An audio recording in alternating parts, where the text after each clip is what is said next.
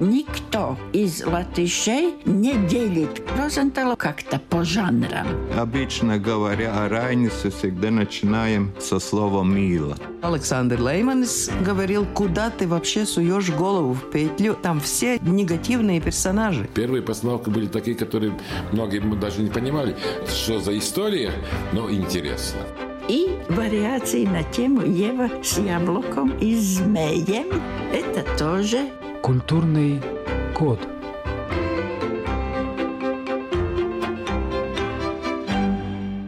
Я, Рита Болотская, переехала в Латвию недавно. Изучаю культуру своей новой родины и делюсь открытиями с вами в этой передаче.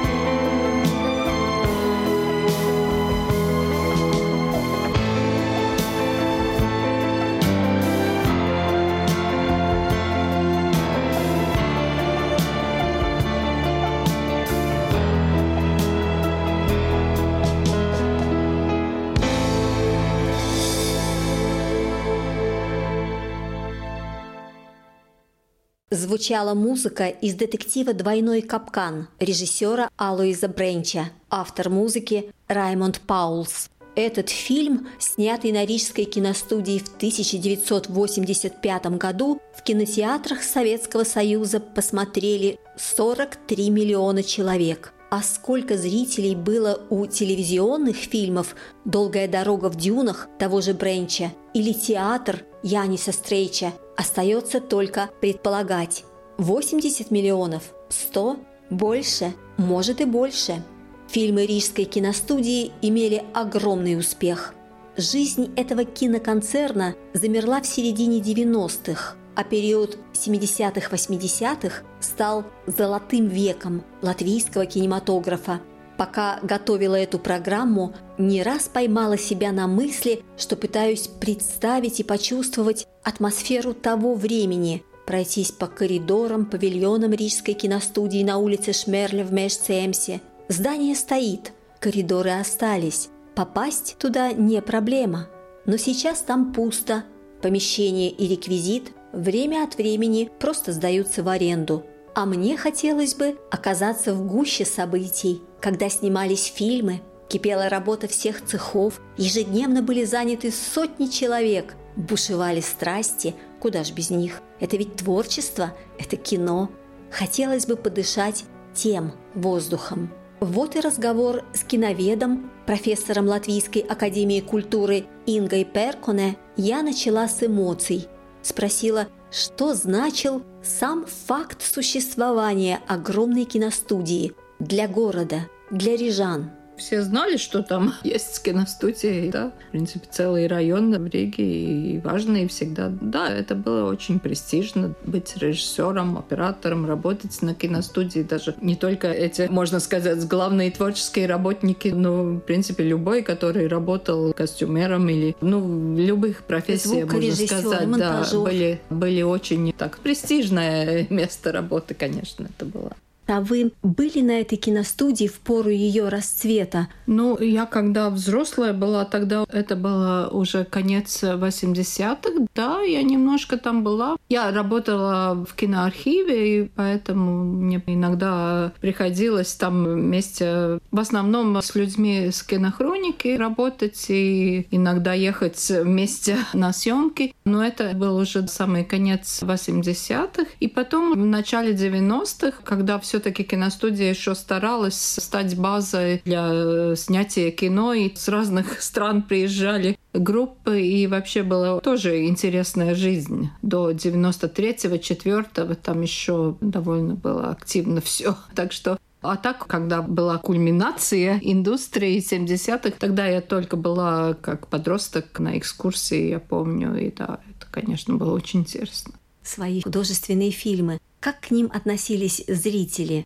Ходили, смотрели, ждали. Своя киностудия, свои фильмы. Как реагировала публика? Ну, конечно, было по-разному в разные времена, но, в принципе, я с детства помню 70-е годы, что это было традицией, если новый латышский фильм, то все ходят и смотрят, может быть, ругают, но, но смотрят, и на премьеры всегда было очень трудно достать билеты. Так что, да, интерес был, и такая традиция была довольно строгая, что надо ходить. В Латвии фильмы показывали на латышском языке, потому что в Россию они шли уже с русским переводом, а здесь как было? В принципе, показывали, но это уже позже, дублированные фильмы тоже. Ну, конечно, начали с латышского варианта. И тоже часто было так, что показывали на латышском языке с русскими субтитрами. Но в 90-е был такой очень сильный такой перелом. И фильмов не было, и у людей денег не было, и интереса тоже может быть. Так что был такой перерыв, можно сказать, почти вот до 17-18 года, когда публика все таки начала опять ходить. Долгий перерыв.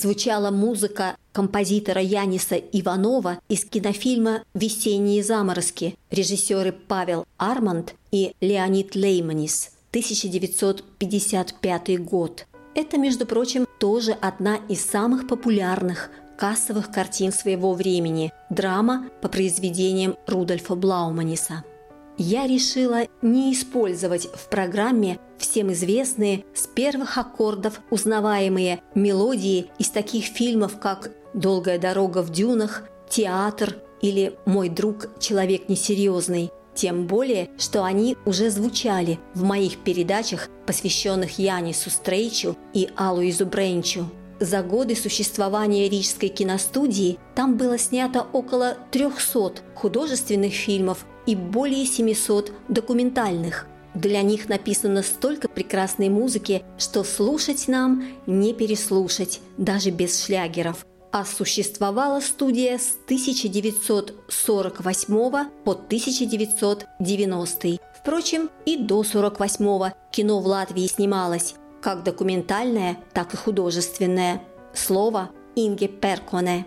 В сороковом году уже создали осенью сорокового года, когда советская власть была, создали две студии, студию кинохроники и студию художественных фильмов. И они работали отдельно до 48 года, когда их объединили. Да, но еще ведь знаменитый фильм «Лач Плесис», он 30-го года, а «Сын рыбака» 39-го года. Режиссер, который снял «Сына рыбака», Виллис Лапиниекс, он потом эмигрировал. То есть фильмы снимались и до того. Так, конечно, в советское время говорили, что все началось вот в сороковом или ну в сороковом, в принципе, считали. Но это было только продолжение, Потому что если мы смотрим, когда началось уже государственное кино в Латвийской Республике, то можно считать, что первый фильм это 1920 года, уходя на войну. В 20 году, 9 ноября. Это художественный фильм? Художественный mm-hmm. фильм, да, и премьера художественного фильма. И если мы говорим о государстве, то это 20 год, когда началось латышское национальное кино. Но фильм снимали уже и в начале 20 века здесь. А в 40 году весной создали такое акционерное общество «Фильм», это еще время независимой Латвии, и, в принципе, акционерное общество «Фильм» юридически это была уже такая основа киностудии. Просто вот советская власть пришла, и, можно сказать, все просто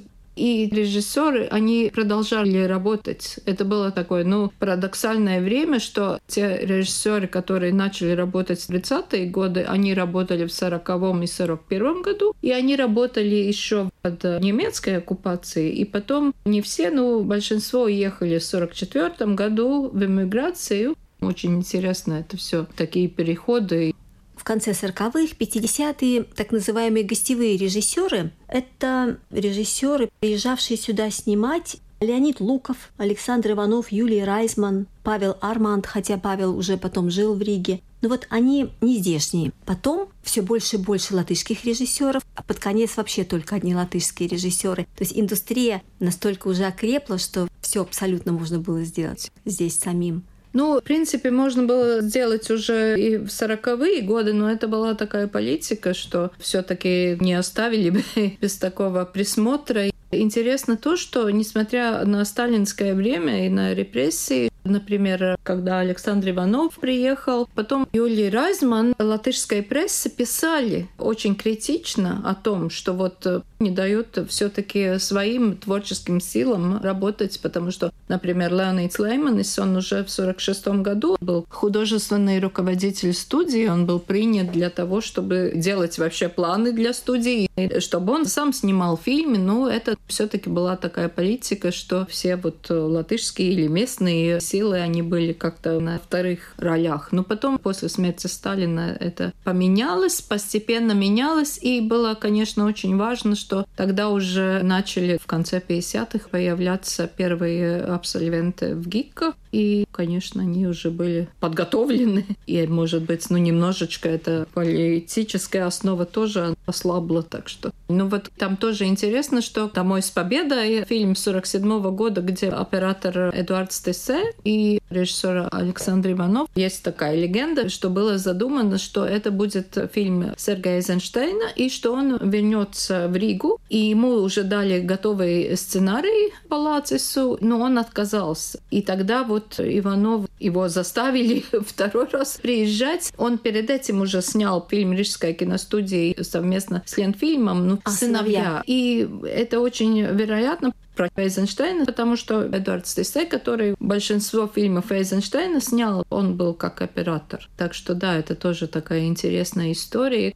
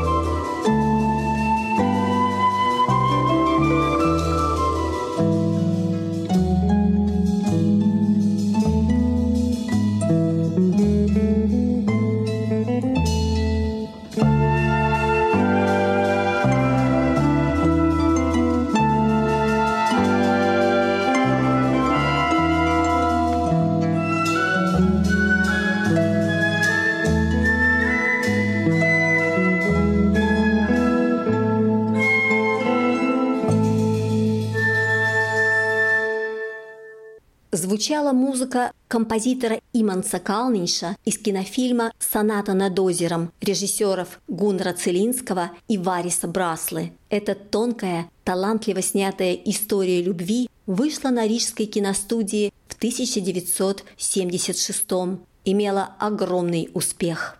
Но мы опять сделаем шаг чуть назад.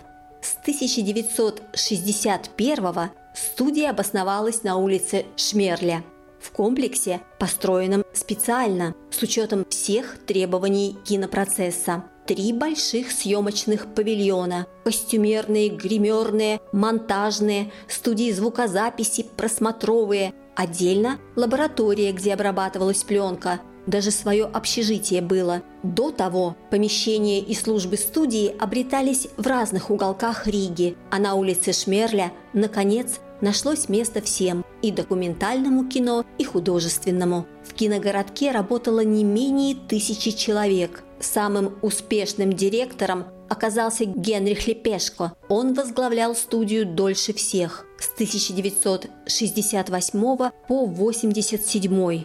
Именно при нем киноконцерн расцвел. При нем стали снимать по 7-8 художественных картин в год. Его предшественником был Фридрих Каралькевич, преемником Рихард Пикс. Кстати, как выяснилось, у киноведа Инги Перкуане есть личные воспоминания о Генрихе Лепешко – есть у нас книга совместная с другими авторами, где я пишу об этом времени и о Хенрике Лепешко. Я успела его интервьюировать где-то в 2010 году. Книга вышла в 2011 году об истории художественных фильмов Рижской киностудии, вообще Латвии. И я его характеризовала как такого очень талантливого продюсера, который вообще, можно сказать, что он был схваткой для Голливуда. Притом он был историк по образованию, компании, и он пришел по партийной линии, как все такие руководители, так что там можно было быть разные варианты, у него не было специальных знаний, когда он начал работать, но если Каралькевич был очень такой интересный человек, и, и который действительно был очень, можно сказать, что он любил творческих работников и их защищал, но он как-то не смог в 60-е годы поставить киностудии на таком стабильном производстве. Как-то это у него не получилось. Ну, вот э, Лапешко это сделал, и довольно быстро. Это был уже большой успех, что поменялась категория Рижской киностудии. Она стала киностудией второй категории. Ну, значит, можно сказать, что она была уже второй, если сравнить с Мосфильмом и с Ленфильмом и студией Максима Горкова. И, значит, это уже дало сразу другое финансирование, другой штат людей. И я, когда с ним разговаривала, я спросила, ну, что было самое главное для него? Думала, что он будет о искусстве что-то или, может быть, о людях. Но он сказал, что у него был главный принцип, чтобы работа была весь год очень так ровно. И лето, и весна, и, и, и зима, и осень. Что все время все работали, значит, что был такой баланс, и что это была его самая главная задача. И можно сказать, что это получилось у него довольно успешно. Так что были по всему Советскому Союзу очень хорошие отзывы о том, как здесь работается, и поэтому и приезжали из других студий на съемки и там помогали. Ну, в принципе, да, можно сказать, что он был такой очень успешный продюсер. А так уже вот э, какие были отношения с творческими людьми, там, конечно, было по-разному. И, конечно, он иногда шел на конфликты с комитетом кинематографии. А насколько тяжело было сосуществовать с цензурой? Ну, наверное, самый яркий случай — это с двумя фильмами Роланда Калниша «Дышите глубже», знаменитый фильм, который аж 20 лет пролежал на полке. В 67-м вышел, и показали только в 87-м или 88-м. А потом второй фильм, у него же «Приморский климат», в 70-х вообще закрыли, вообще прекратили съемку, беспрецедентный случай. И все это выпало на судьбу одного режиссера. А были еще похожие случаи? Был случай, да, он был действительно запрещенный фильм Айвара Фрейманиса «Отец», тоже 67 год очень такой интересный документальный фильм.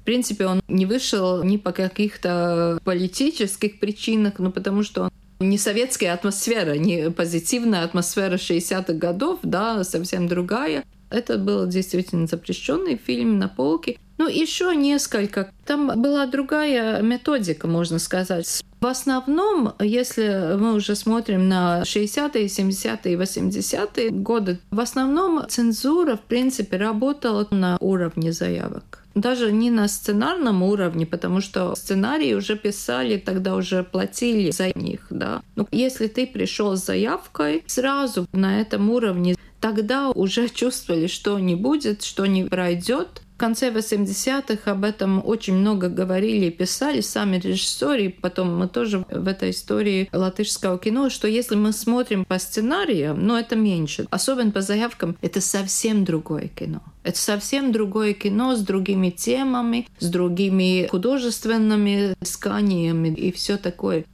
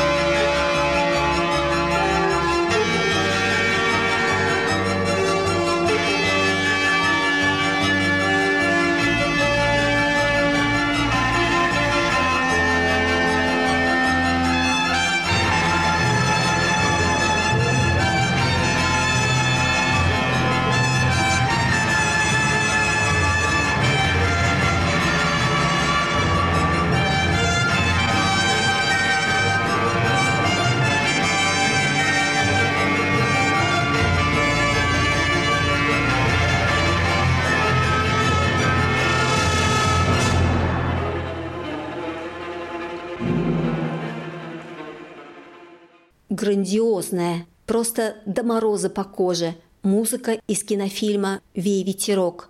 Это супер-классика рижской киностудии. Режиссер Гуннар Песис, композитор Иман Скалнинш.